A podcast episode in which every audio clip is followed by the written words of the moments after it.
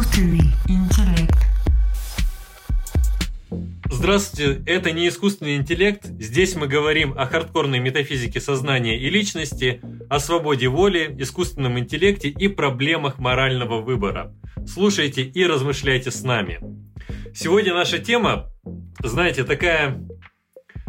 Вот надо просто набрать воздух в грудь и выпалить это название. Существует ли душа? Вот такая необычная тема. И я хочу рассказать историю. Несколько лет назад в Москву по приглашению нашего Центра исследования сознания приезжал Стюарт Хаммеров. Он специалист по так называемой квантовой теории сознания. Сейчас не важно, что это такое. Но как-то с ним беседуя, он сказал следующую неожиданную вещь. Он говорит, ты знаешь, Антон, Вообще говоря, вот эти вот квантовые эффекты в микротрубочках нейронов и тому подобное, ведь это же все информация, да? И вот когда мы умираем, эта информация, она сохраняется. И вот душа – это вот информация. И она, значит, потом переходит в эти космические какие-то регионы и так далее. Ну, конечно, немало что нашлось ответить на рассуждение Стюарта. Однако, что примечательно – нам кажется, что ну сколько можно говорить о душе, мы же современные люди. Но даже если вы зайдете в магазин книг и увидите полки с философией, там будут все что угодно, кроме нормальной философии. Там будет эзотерика, там будет как открыть третий, пятый глаз и так далее. И в принципе очень часто в настоящее время приходится слышать разные совершенно точки зрения на эту тему. Есть душа, нет душа. Но что сами философы про это думают, вот это действительно отдельный и очень-очень э, интересный вопрос, который сегодня я буду обсуждать с двумя замечательными философами. Итак, в левом углу нашего виртуального ринга с эм, массой и весом. Я вообще, вообще говоря, не знаю, какая масса и вес, но с личным рекордом 30-0, 30 принятых статей, ни одной отвергнутой статьи содиректор Центра исследования сознания при философском факультете МГУ, защитник тезиса о существовании свободы воли, суперкомпатибилизма Дмитрий Волков. Вот так. А теперь в правом углу доцент Воронежского государственного медицинского университета с индексом Хирша 7, но, правда, как сам э, философ говорит, гораздо меньше, но я считаю, что 7 специалист по философии сознания и философской теологии, аристотелианец Игорь Гаспаров. Э, Дмитрий, Игорь, привет, я рад вас слышать. Скажите, пожалуйста, приветственные слова нашим э, слушателям. Привет, да, здрасте всем. Добрый день, очень приятно, спасибо за приглашение, за такое представление. Спасибо. Спасибо, друзья, что присоединились. Прежде чем мы начнем, я скажу, какой наш план. Сначала мы обсудим вопрос о том, что такое вообще душа, как вот мы, философы, понимаем душу и так далее. Затем у нас будет блок, посвященный вопросу о том, что говорит наука о существовании души, э, опровергает, доказывает, и может ли она в принципе это делать, если какой-то, возможно, эксперимент в пользу существования или отрицания души. И самый-то главный вопрос, а как современные философы доказывают э, душу, почему они считают, что она есть? А такие философы существуют. И вот Игорь сегодня, я надеюсь, продемонстрирует, как же можно современному философу доказывать существование такого интереснейшего тезиса. Но прежде я хочу вот э, быстро вас спросить, Игорь и Дмитрий, скажите, а вот а у философов душа есть? Ладно, мы сейчас будем обсуждать, но вот философская душа есть, по-вашему, или нет? Вот так коротко. Дим, как ты думаешь, есть вот у философа душа? Духовный это человек? Я могу сказать, что философы очень душевные люди. Ага. И еще больше хочу сказать, что физикалисты, как мне кажется, даже более душевные. Вот материалисты. Да, материалисты. Даже иногда более душевные, чем те э, философы, которые э, физикализм и материализм пытаются отрицать. А, вот какой интересный тезис. Да. Если нет души, то духовность-то повыше будет. Игорь, а, а ты как считаешь, вот э, как у философов есть душа? Мы не берем там обычных людей в расчет, животных, детей, стариков, а вот у философов, как ты думаешь? У тебя есть душа? Ну, это прям какая-то дискриминация. Конечно. Или, наоборот, возвышение философов. Но мне кажется, что да, философов, так же, как и у всех людей, и детей, и даже животных тоже есть душа. И я, в общем-то, согласен с Дмитрием, но в том, что некоторые материалисты очень душевные, но я не думаю, что это как-то связано с философской позицией. Ну, я знаю, что ты небольшой фанат ну... материализма. Ну, давай начнем как раз с тобой с первого вопроса. Скажи, пожалуйста, вот э, что такое душа? Ведь люди вообще совершенно разные вещи под этим понимают. Есть ли какое-то сходство, как вот обычные люди понимают душу, и как вот философы? Ну, очень тут достаточно просто, на самом деле, ответить с одной стороны. Ты, Антон, немножко такой эзотерический тон задал, что душа что-то загадочное. В принципе, душа – это внутренняя психическая жизнь человека, прежде всего, чувства, эмоции. Ну, точнее, это Философ, может быть, отличается от обычного человека только тем, что он считает, что душа – это то, что объясняет существование у нас вот этих вот вещей, таких как эмоции, чувства, мысли, размышления. Ага. Дима, а ты как бы на этот вопрос ответил с высоты, так сказать, философских своих познаний? Что такое душа? Обычно под душой подразумевает что-то нематериальное, что-то, что не имеет обычных материальных характеристик, таких как масса там, или протяженность, или какое-то место, пространственная локация. Я думаю, что основной мотивацией вообще в э, обсуждении души была проблема э, смерти. В общем, с идеей души ассоциировалась возможность продолжить существование после смерти. И на самом деле душу философы действительно обсуждали очень активно ну, с античности, в средние века и, может быть, в новое время. А сейчас философы действительно почти не обсуждают душу. Это такая маргинальная тема для философов. А люди, наоборот, те, которые не занимаются профессионально философией, а просто иногда задумываются о философских вопросах, они по-прежнему считают, что вопрос о существовании души, о ее свойствах, о ее перемещениях, о возможности ее существования после смерти, это вообще очень важный центральный вопрос. Здесь у нас есть некоторое напряжение, потому что Игорь-то сказал, что э, нужно понимать душу вне эзотерики, а ты сейчас, Дим, прям вернул ее обратно в эзотерику. Смерть, вот это вот то, что люди хотят выжить, хотят знать и так далее. Игорь, вот поясни, пожалуйста, можно ли сказать, что душа это такая маргинальная тема философии современной? Ну, как это плохо, хорошо и так далее? Если бы мы, Антон, жили лет 30 назад или даже 40, и обратились, так сказать, в такую техническую философию, да, ну, аналитического типа, там, философии сознания, то я бы, наверное, с Дмитрием абсолютно согласился и сказал, ну, действительно, так все и есть. Но то, что касается сегодняшней аналитической философии, я бы, наверное, с ним все-таки не согласился. В принципе, у нас есть некие данные по этому поводу даже. Где-то наверное, около 57% философов, они себя позиционируют как физикалисты, ну, то есть материалисты, да, то есть отрицают существование души. А где-то около 27% позиционируют себя как дуалисты, и остаток, ну, разные другие там позиции – то есть дуалисты – это те, кто как раз думают, что есть душа. Но я бы что еще хотел сказать. Все-таки, если мы изначально вернемся к понятию души, я бы не сказал, что само понятие, оно уже предполагает некую нематериальность, например. Ну, грубо говоря, если мы посмотрим на какую-нибудь древнюю, там, античную философию, то мы увидим довольно явно, что все говорят, что душа есть, но одни говорят, что душа – это просто разновидность тела, ну, типа там огонь там, или воздух. И только некоторые например, там Платон или Аристотель, э, они говорили, что это что-то нематериальное. То есть сама идея, что душа нематериальна, это не предполагает. Вот сейчас тема души, она очень, э, так скажем, снова выходит на философскую, так сказать, арену уже такой технической философии, и выходят работы с критикой материализма, с какими-то попытками обосновать душу. Но все-таки материалистов-то все равно больше гораздо. По количеству больше, но если вы возьмете там каких-то персонажей таких известных, то я не знаю, больше ли или не больше. В конце концов, мы не знаем, почему эти люди сказали, что они физикалисты. Они же не все специалисты философии сознания. Значит, насколько, Дим, ты считаешь, что душа – это именно какая-то нематериальная штуковина?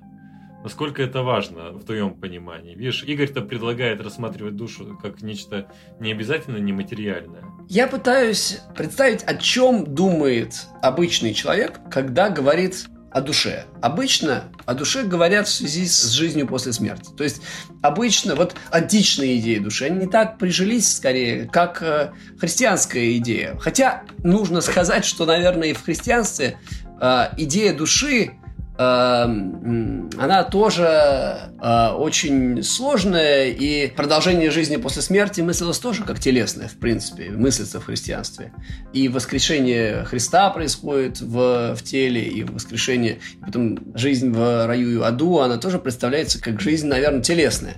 В общем, я думаю, что большинство людей, когда говорят о душе, говорят о какой-то субстанции, которая отделима от тела, которая может существовать вне зависимости, соответственно, от тела, которая не делится ни на что, которая, возможно, существует, если не вечно, то, по крайней мере, дольше, чем обычные материальные тела, и которая может иметь ментальные характеристики. Ментальные характеристики это что значит? Она может думать, может э, желать, может воспринимать и может каким-то образом управлять физическими телами. Вот это, это вот такой, мне кажется, архетип представления о душе. И этот э, тезис я, конечно же, отрицаю. Я считаю, что нерационально предполагать существование э, данной субстанции. Игорь, а ты считаешь немного другой взгляд, да, по-твоему, верен? Я согласен э, с тем, что действительно у многих людей каким-то образом душа связывается с жизнью после смерти, многие, наверное, современные люди действительно думают, что душа – это что-то нематериальное, в том числе я тоже думаю, я тоже не считаю, что это воздух там, или огонь, или еще какое-то тело какого-то рода. Я просто хотел сказать, что это необычный такой, не само собой разумеющийся взгляд на вещи. Тем не менее, вот с чем я не согласен в позиции Дмитрия, вот то, что он отрицает, он по существу отрицает то понимание души, которое сложилось благодаря Декарту, скажем так, ну или, может быть, отчасти Платону. Вот идея, что есть какая-то нематериальная простая сущность, отдельно существующая от тела. И она каким-то образом связана с этим делом, каким-то образом им управляет. Тут вот у нас есть костюм, да, мы его одеваем, выходим, мы приходим домой, мы его снимаем, да. Вот костюм мы – это душа, а костюм – это тело. И вот мы так можем снять костюм, например, и отправиться куда-то без костюма или одеть другой костюм там и так далее. Вот с этой позиции я не согласен. То есть, несмотря на то, что я считаю, что душа действительно существует, что она нематериальна, но я не думаю, что я отношусь э, к своему телу так же, как к костюму. То есть, я могу его снять, например, там произвольно или еще что-то сделать. Ну, mm-hmm. Точно так же дом это не просто кирпичи, да? И точно так же он сделан из кирпичей, и он кирпичный. Точно так же я телесный, но я не просто тело и одних только вот этих кирпичиков или клеточек или атомов, из которых я создан, недостаточно для объяснения того, и э, кем я или чем я являюсь, и того, какие у меня есть способности. То есть, что я могу делать, там, ну, иметь в виду мыслить, чувствовать, желать. В целом, это такой в широком смысле аристотелевский взгляд, да. Значит, смотрите, что мы можем сказать? Что душа – это э, некая субстанция. Субстанция это ничего сложного, поверьте, это просто такая, это носитель свойств. Вот у меня, у мое лицо красное, да, чтобы, ну, краснота это то, что относится к какой-то штуковине, лицу. Вот лицо это субстанция, условно говоря, ну, для, для нашего простого понимания. То есть субстанция это носитель свойств. Вот, и душа это вот такая вещь, штуковина, которая является носителем специфических каких-то свойств. И Дмитрий и Игорь, они расходятся по этому вопросу о существовании души, однако и Дмитрия и Игоря объединяет одна довольно важная черта, вот несмотря на их расхождение, что оба они выступают против полной, чистой нематериальности существования души. Ну, человека. Поправлю. Ну, да, да, да, да, да, человек, извини. Вот, и что, и что самое главное вот здесь, что на самом деле и обычные люди все равно мыслят душу телесно. Вот вы сколько раз не общались с обычными людьми, они не думают про это как Декарт, что это какая-то мыслящая субстанция, там Не, мы думаем, о, посмертное существование, ну вот я там буду там в раю ходить, я не знаю, кушать вкусные фрукты и так далее. То есть мы от телесных представлений, даже от души, не можем обычные люди отказаться. Вот. Но теперь давайте пока заморозим эту беседу. И вот самое главное, что может беспокоить обычных людей. А вот как же наука? Вот знаете, есть много разных данных. В 1901 году вот врач МакДугал взвесил души. И вот один из наших э, слушателей задал вопрос, а сколько весит душа? И вот он говорит, ну вот после смерти 5 грамм теряет э, тело человека, вот это и есть душа. Или, опять же, вспоминая нашего друга Стюарта Хаммерова или других людей, которые отстаивают какие-то квантовые теории сознания, квантовую телепортацию и так далее. Вот, казалось бы, в науке, смотрите, многие же этим машут как вот знаменем вот, Триадора перед быком. Смотрите, наука доказала существование души. А с другой стороны, другая группа людей говорит, нет, не доказала, а наоборот опровергла и давно опровергла. Вот смотрите, допустим, есть у нас мозг, мы его порежем на две части, ну, в результате там операции колозотомия. И у нас образуется вот как будто две личности. То есть, ну мы же не душу порезали, ее по определению нельзя резать. А тут мы порезали мозг и все. Вот так вот. То есть все, что с нами происходит, это наш мозг. Душа здесь вообще совершенно ни при чем. Вот как вы относитесь вот к таким заявлениям, в принципе, что доказала, опровергла и так далее? Дим, как вот твоя точка зрения по поводу вот этих вещей?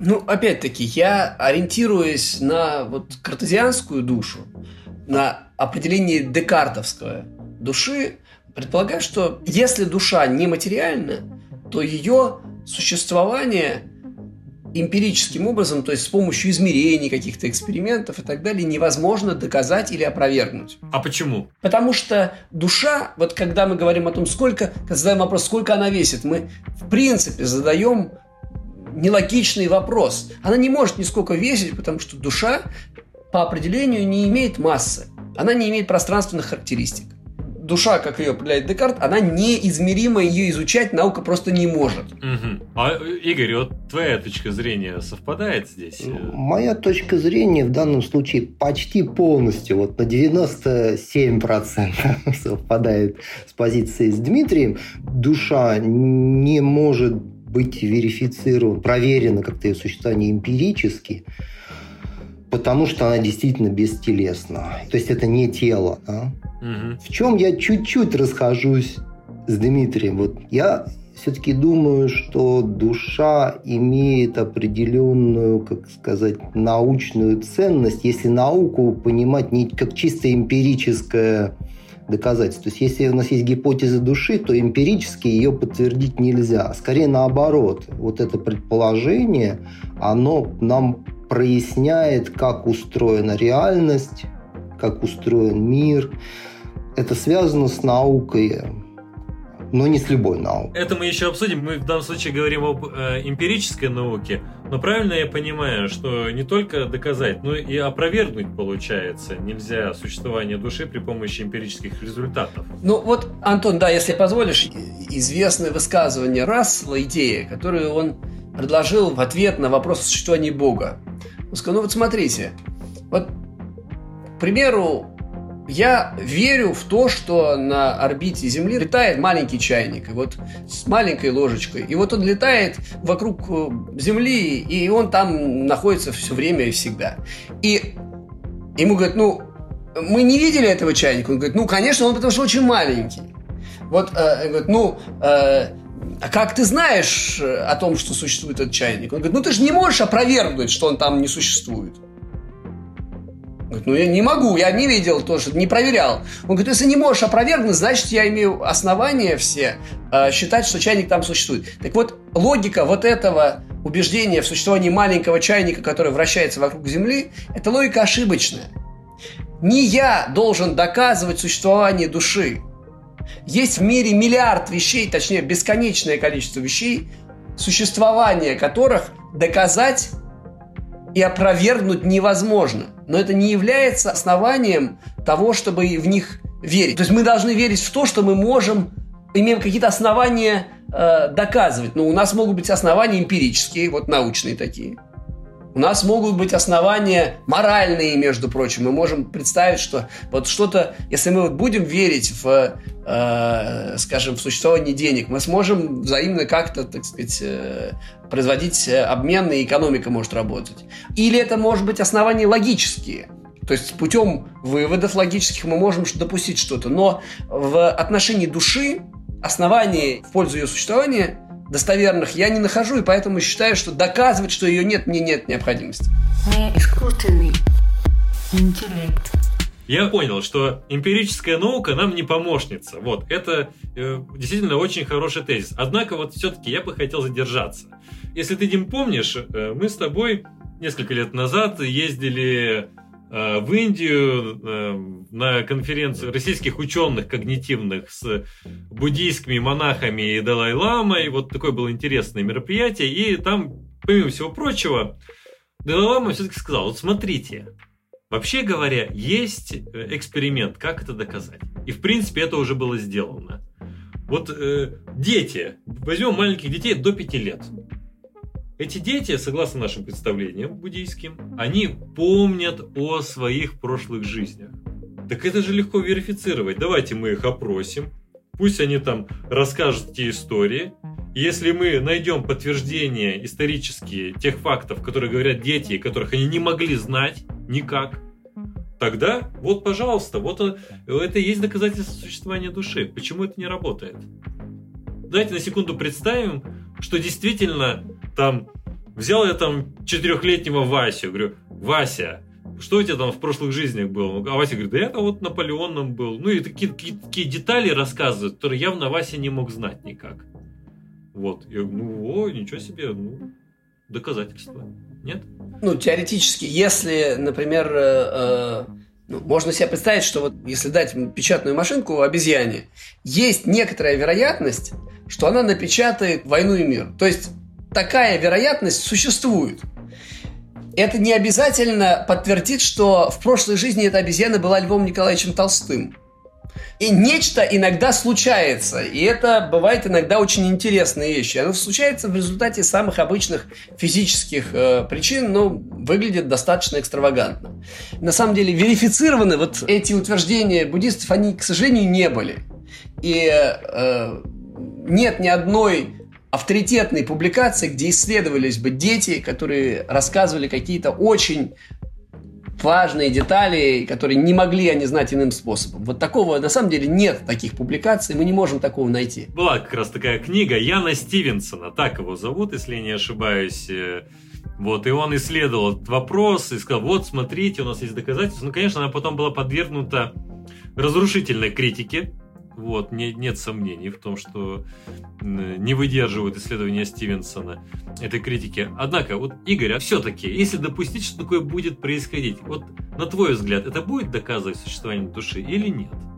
Ну, я думаю, что нет. Хотя один из самых известных философов, кстати, вот не сторонник совершенно существования души, он именно такой критерий или критерий предлагал, да, он говорил, что если бы была некая там женщина, э, в Японии 17 века, и она зарыла бы где-то там клад, а потом она бы реинкарнировалась, перешла в другую, там, женщину или мужчину уже в другое время, и потом указала на вот этот клад, и мы бы его там нашли, то это было бы и так далее. Ну, не знаю, я не очень уверен, что это реально вот прям уж такое надежное доказательство, потому что проблема со всеми эмпирическими доказательствами, ну, по крайней мере, так как они нам даны, они всегда предполагают какие-то еще теоретические посылки, да, что вот это действительно это именно потому, что душа перешла, а не что-то другое, например. Те же буддисты, но ну, они как раз-то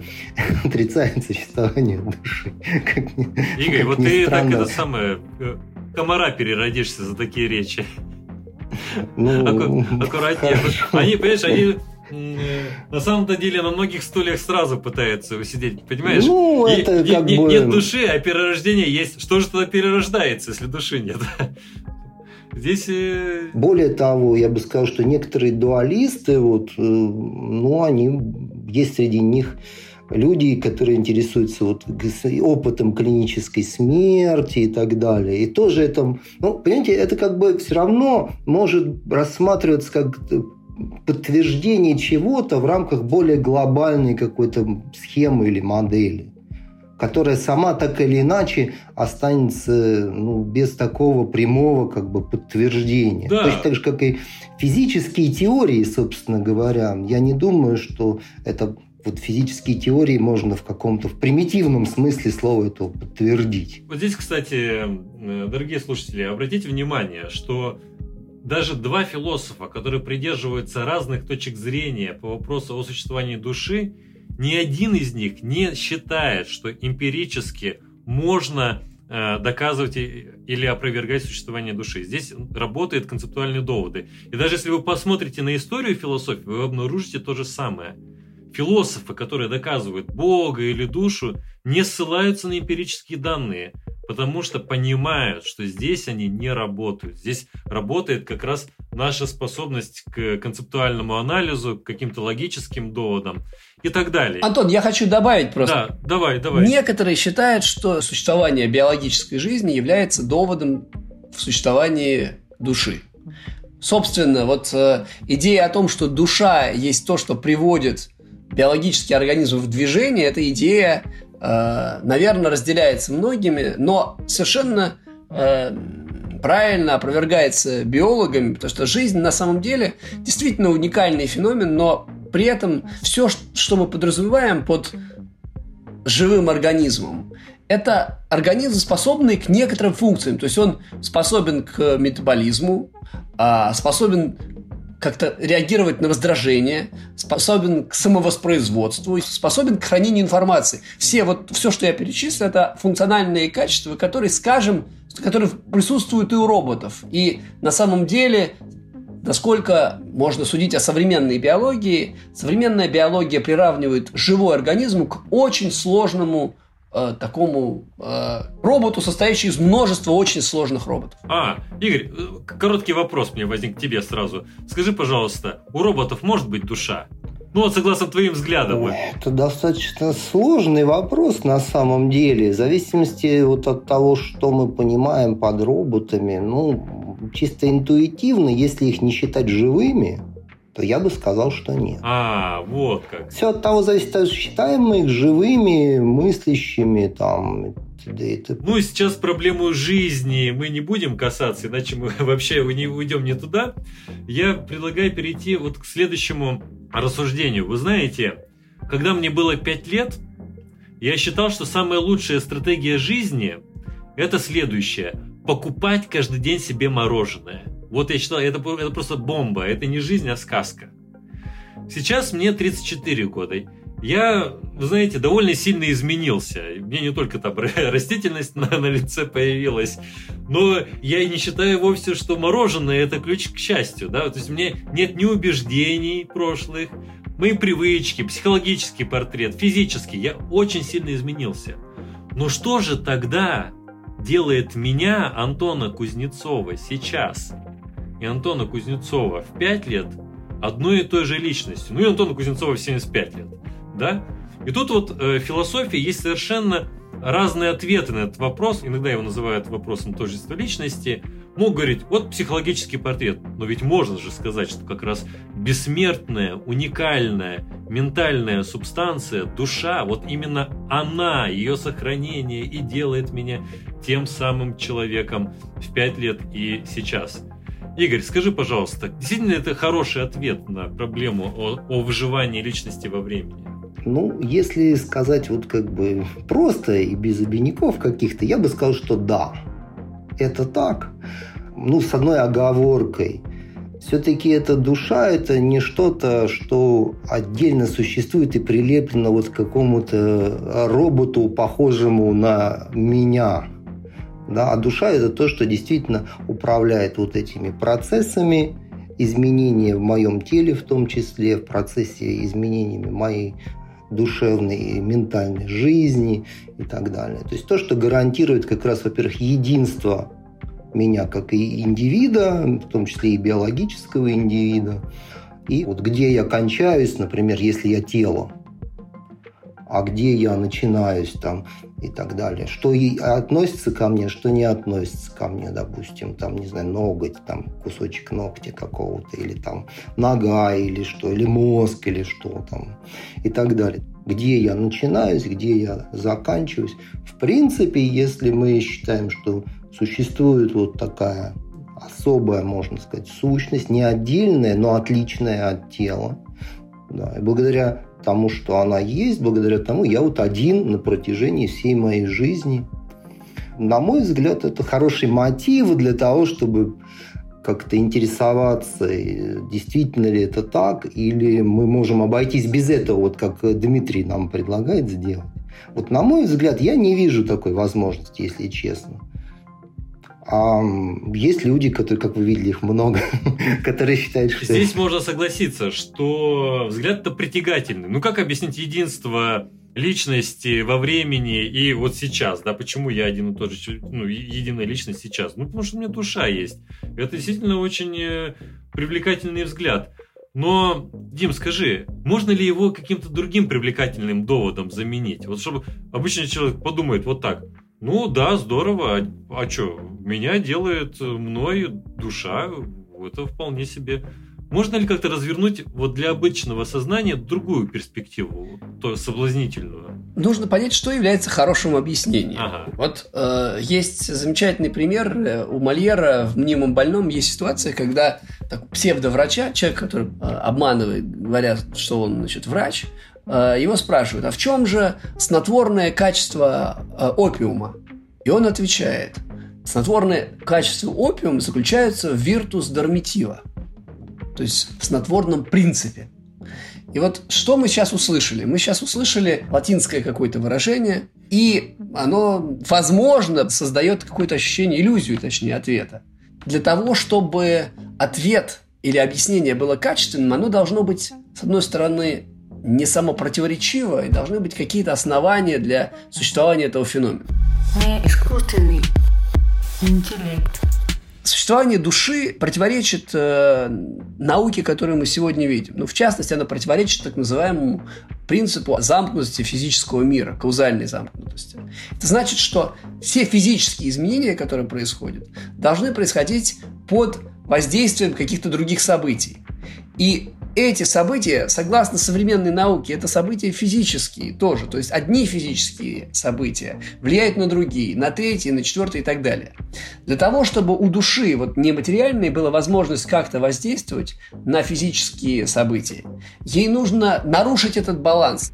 Более того, ей нужно нарушить э, закон сохранения энергии. То есть для того, чтобы душа на что-либо влияла и продолжала существовать, нужно, чтобы наши законы оказались э, неверными, нужно какие-то вносить э, постоянные поправки в них, и это не обоснованно.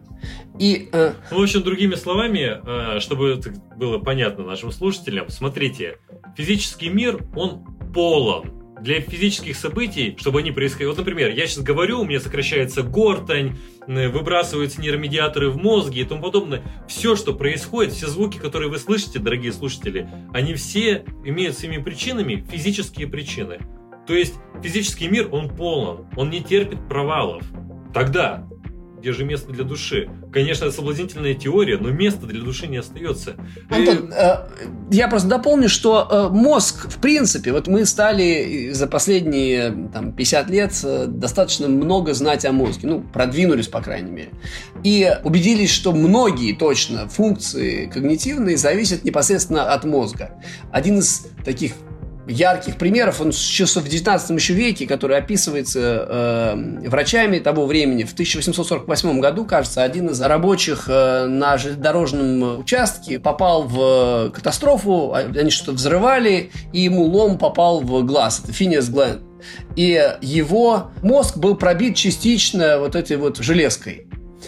И что интересно произошло? Человек выжил, что было само по себе удивительно – при этом у него значительно поменялась э, личность, личностные качества. Он стал другим.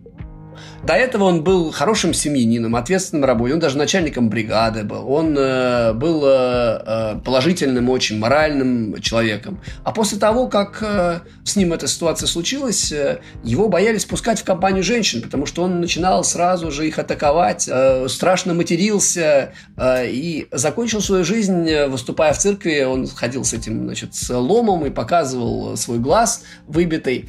То есть еще одной мотивацией, которой мы могли бы озвучить вот существование души, это то, что душа является носителем вот этих личностных качеств. Но оказывается, что лом способен изменить личностные качества. Но что, лом у нас изменяет качество души?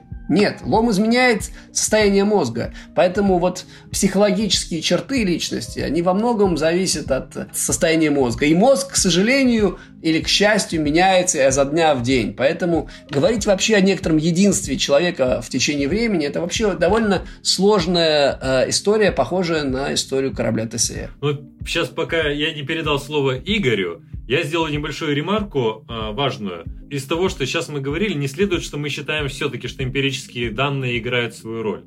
Имеется в виду, что концептуально вот понятие полноты причинного мира, да, и вот эти эмпирические доводы, их интерпретация концептуальная, она делает неправдоподобным тезис существования души. Но теперь вот небольшой секрет. Значит, вот это все было такое расчищение места для Игоря и для может быть, я в союзе даже с Игорем выступлю, чтобы, наконец, показать, что на самом-то деле доказательство есть. Игорь, скажи, вот какое может быть доказательство хорошее? Можешь привести?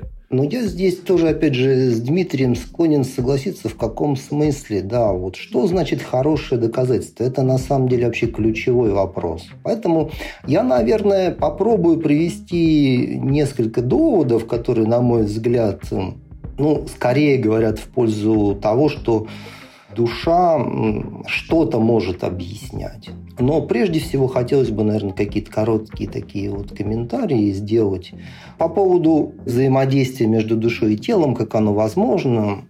Но действительно, один из излюбленных таких аргументов э, материалистов, что вот, а как же такое может быть, но, если честно, вот меня этот довод особенно никогда не впечатлял. Каузальная замкнутость физического может пониматься либо как методологическая, то есть мы никаких не физических объяснений не допускаем. И это действительно нормально и всеми принимается, но в рамках физики. Если же мы это как метафизический довод рассматриваем, то говорим, мир устроен так, что ничего не физическое не может воздействовать на физическое, там, например, или как-то вмешиваться или еще что-то. Ну, тут уже это все гораздо более проблематично. Тут предполагается, что это некая, в физике предполагается, что это некая абстрактная модель, как там что-то между собой взаимодействует, но она должна при этом физическая э, модель э, физической системы быть реально замкнутой. А в открытых физических системах такого, в общем-то, нет. То есть я хотел просто сказать, что вот этот довод в пользу избыточности души, ну, во-первых, он конкретно против декартовской души такого типа – рассматривается. Потому что с точки зрения, вот какую я представляю, там, аристотельская точка зрения, душа, она в строгом смысле даже не мыслит, да, потому что мыслит человек. Точно так же, как мозг не мыслит, там, глаз не видит. А видит человек, мыслит человек, э, желает человек, действует человек.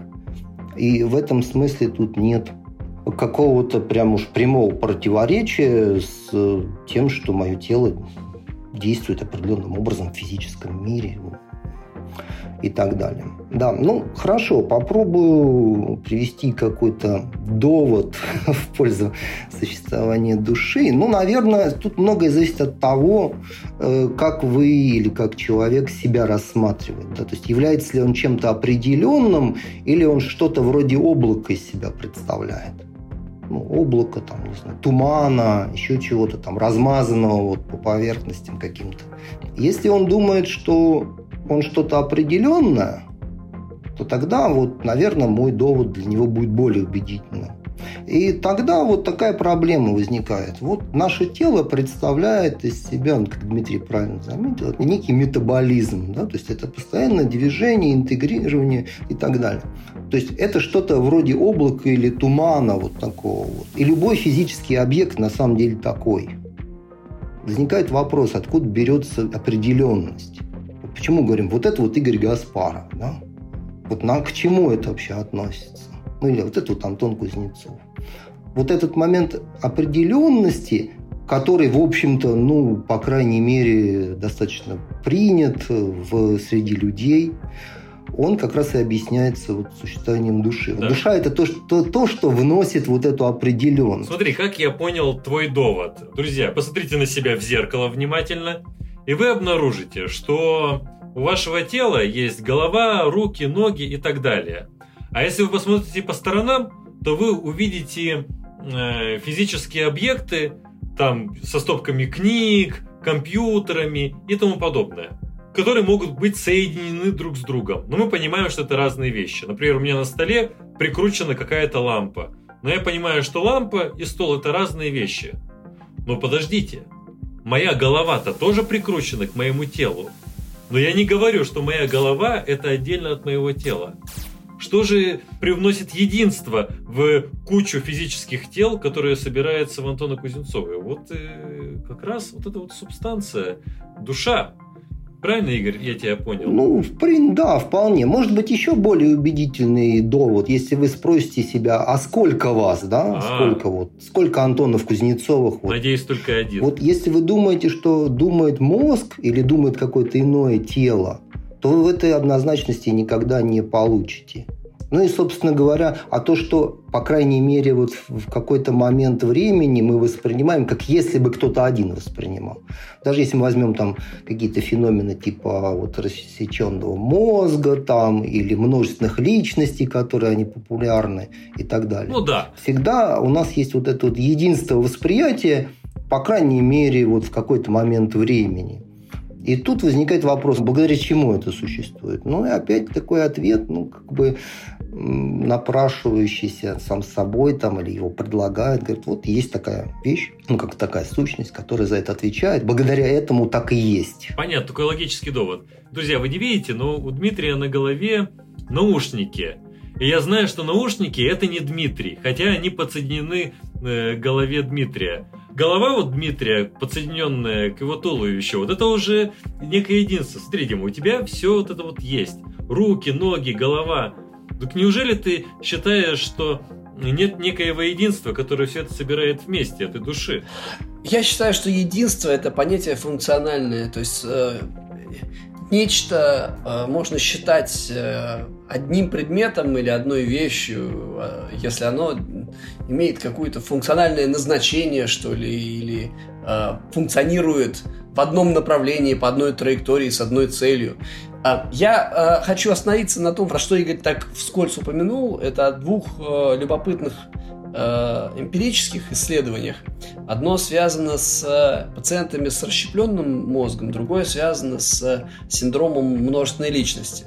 Вот Игорь действительно говорит, э, что э, есть э, единство у человека. Я с этим не спорю. И Игорь говорит, что это является одним из аргументов, наверное, в пользу существования души.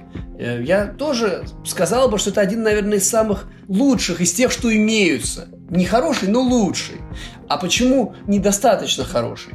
Потому что вот, э, например, в 50-х, 60-х годах Роджер Сперри был такой ученый, который провел эксперименты сначала, по-моему, на крысах, потом на э, обезьянах, потом на людях. Он, э, значит, мозг состоит из двух частей э, левое и правое полушарие. И между ними существует некоторый мост. У человека этот мост называется корпус колоссом, э, такая связка э, нервов, по которой сигналы из левого полушария значит, попадают в правое и наоборот. Так вот, мы живем с ощущением внутреннего единства. А Роджер Сперри рассек значит, корпус колоссом и обнаружил, что на самом деле каждое полушарие способно вести самостоятельную рациональную деятельность, мыслить самостоятельно, иметь какую-то разную совершенно информацию, интерпретировать поведение друг друга. То есть это единство, это очень очень поверхностная структура. То есть мы на самом деле не до конца знаем, что происходит в нашем мозге какие мысли у нас есть, сознательные и подсознательные. И поэтому склонны придумывать объяснения, чтобы наше поведение было поведением единого агента. На самом деле это далеко не так. И второй пример с э, множественностью личности мы знаем с... Был такой замечательный роман, э, точнее, не роман, книга, по которой потом поставили художественный фильм «Три лица Евы», где, значит, э, у психотерапевта на сеансе э, приходит такая э, женщина очень скромная, говорит, что, знаете, у меня вот тут провалы в памяти возникают, я хотела бы разобраться и так далее. И он во время сеанса гипноза вдруг обнаруживает, что у нее есть вторая личность личность э, совершенно другого характера. Эта женщина э, такая э, сексуальная, даже развращенная немного, и она начинает заигрывать с психиатром своим.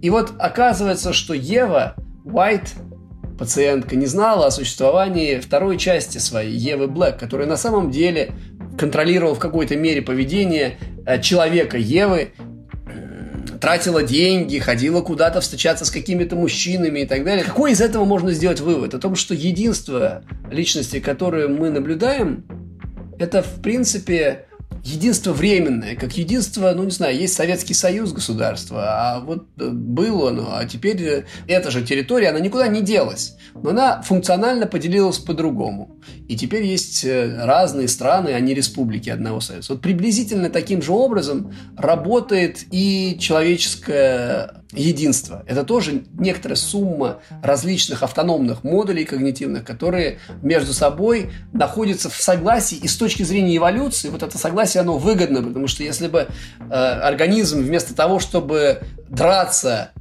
или бежать находился бы в постоянной борьбе, либо драться, либо бежать, либо драться, либо бежать, либо драться, либо бежать, то, естественно, он погибал бы. То есть э, какой-то модуль должен в какой-то момент брать полный контроль. Даже если это не самое лучшее решение, по крайней мере, лучше либо драться, либо бежать, но не одновременно драться и бежать. Угу.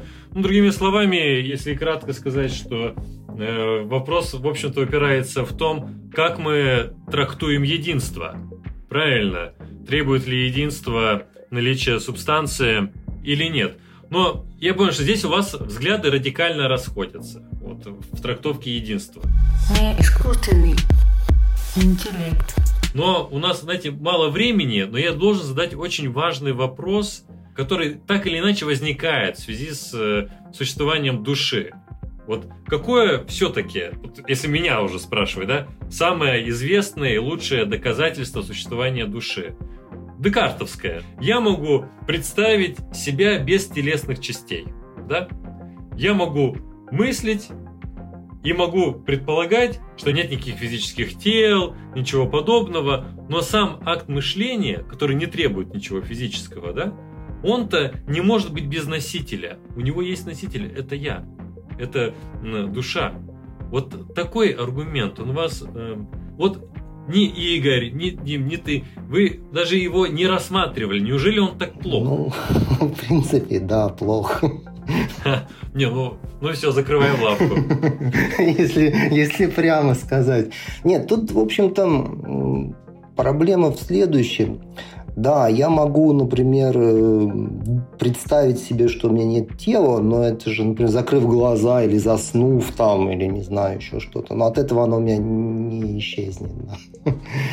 Это же не значит, что из этого нельзя сделать вывод о том, что у меня действительно нет.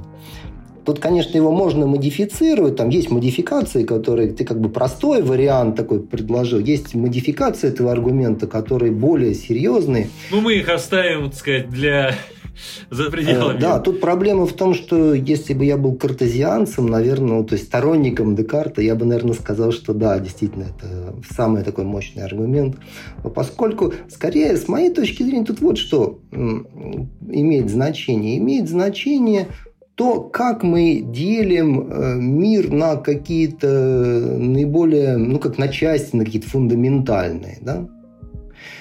И если мы хотим, например, сохранить какое-то определенное деление, ну, например, не считать, что э, я или другой человек это всего лишь функциональное единство, как Дмитрий предлагает, э, неких более фундаментальных частей ну, атомов, там, скажем, или частиц, там, или еще чего-то, из чего бы они стали, материально, да, а хотим сказать, что я действительно подлинное какое-то единство, ну, вот этот человек, с которым я себя отождествляю, подлинное единство, то тогда, мне кажется, душа нам в помощь.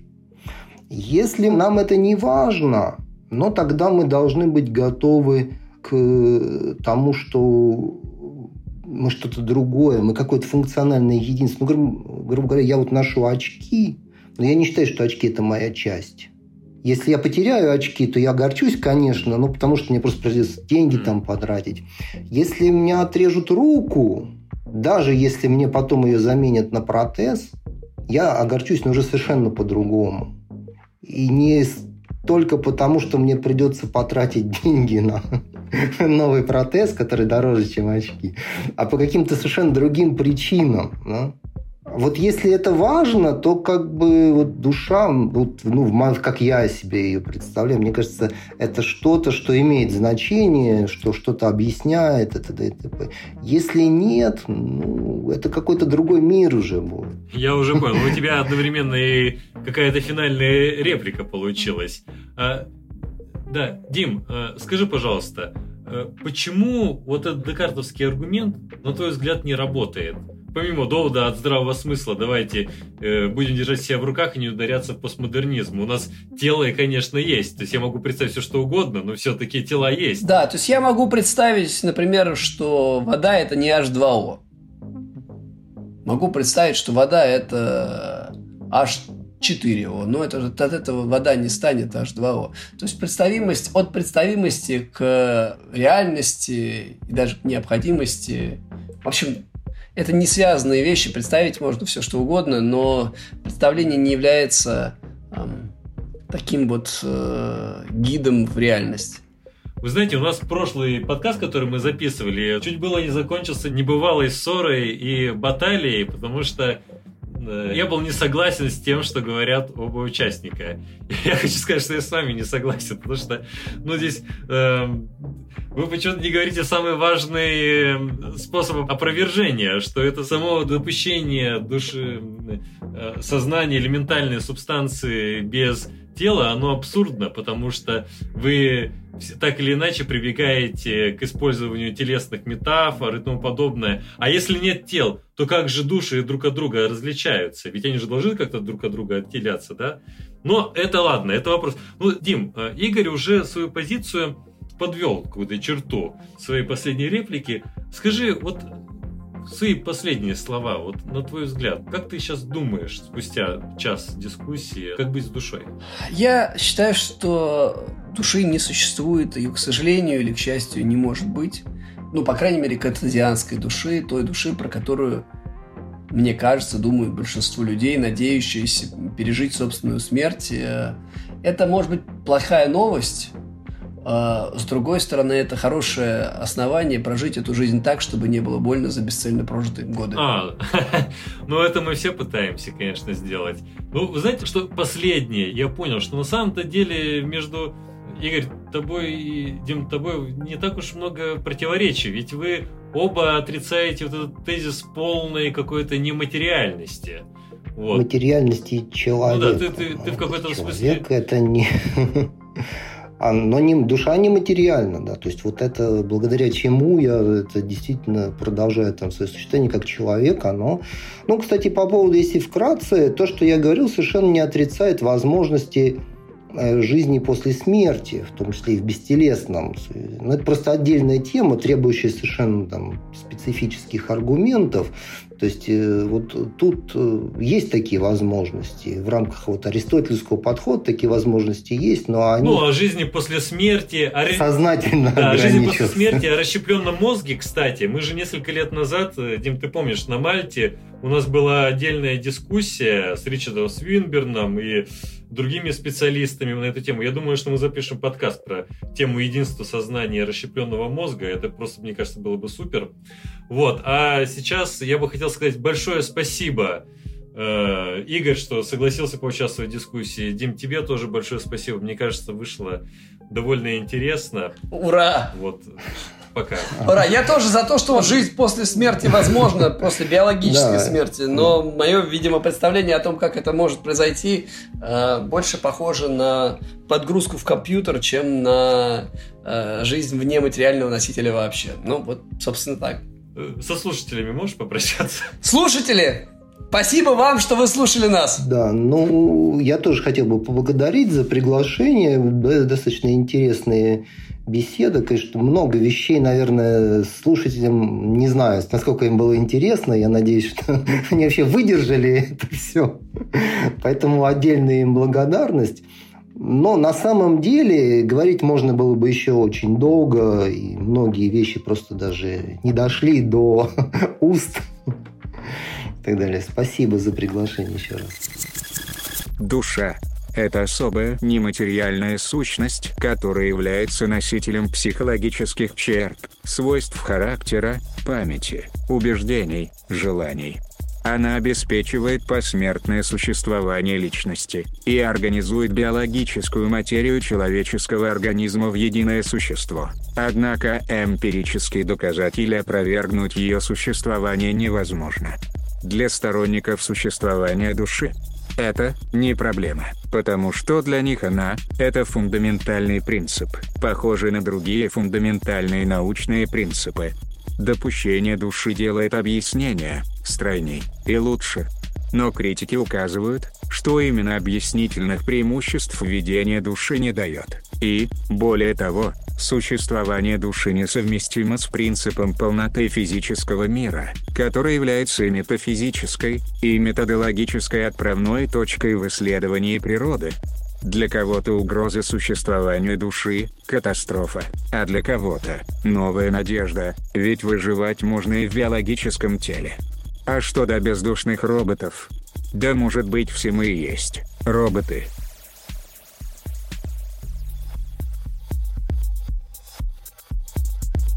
не искусственный интеллект.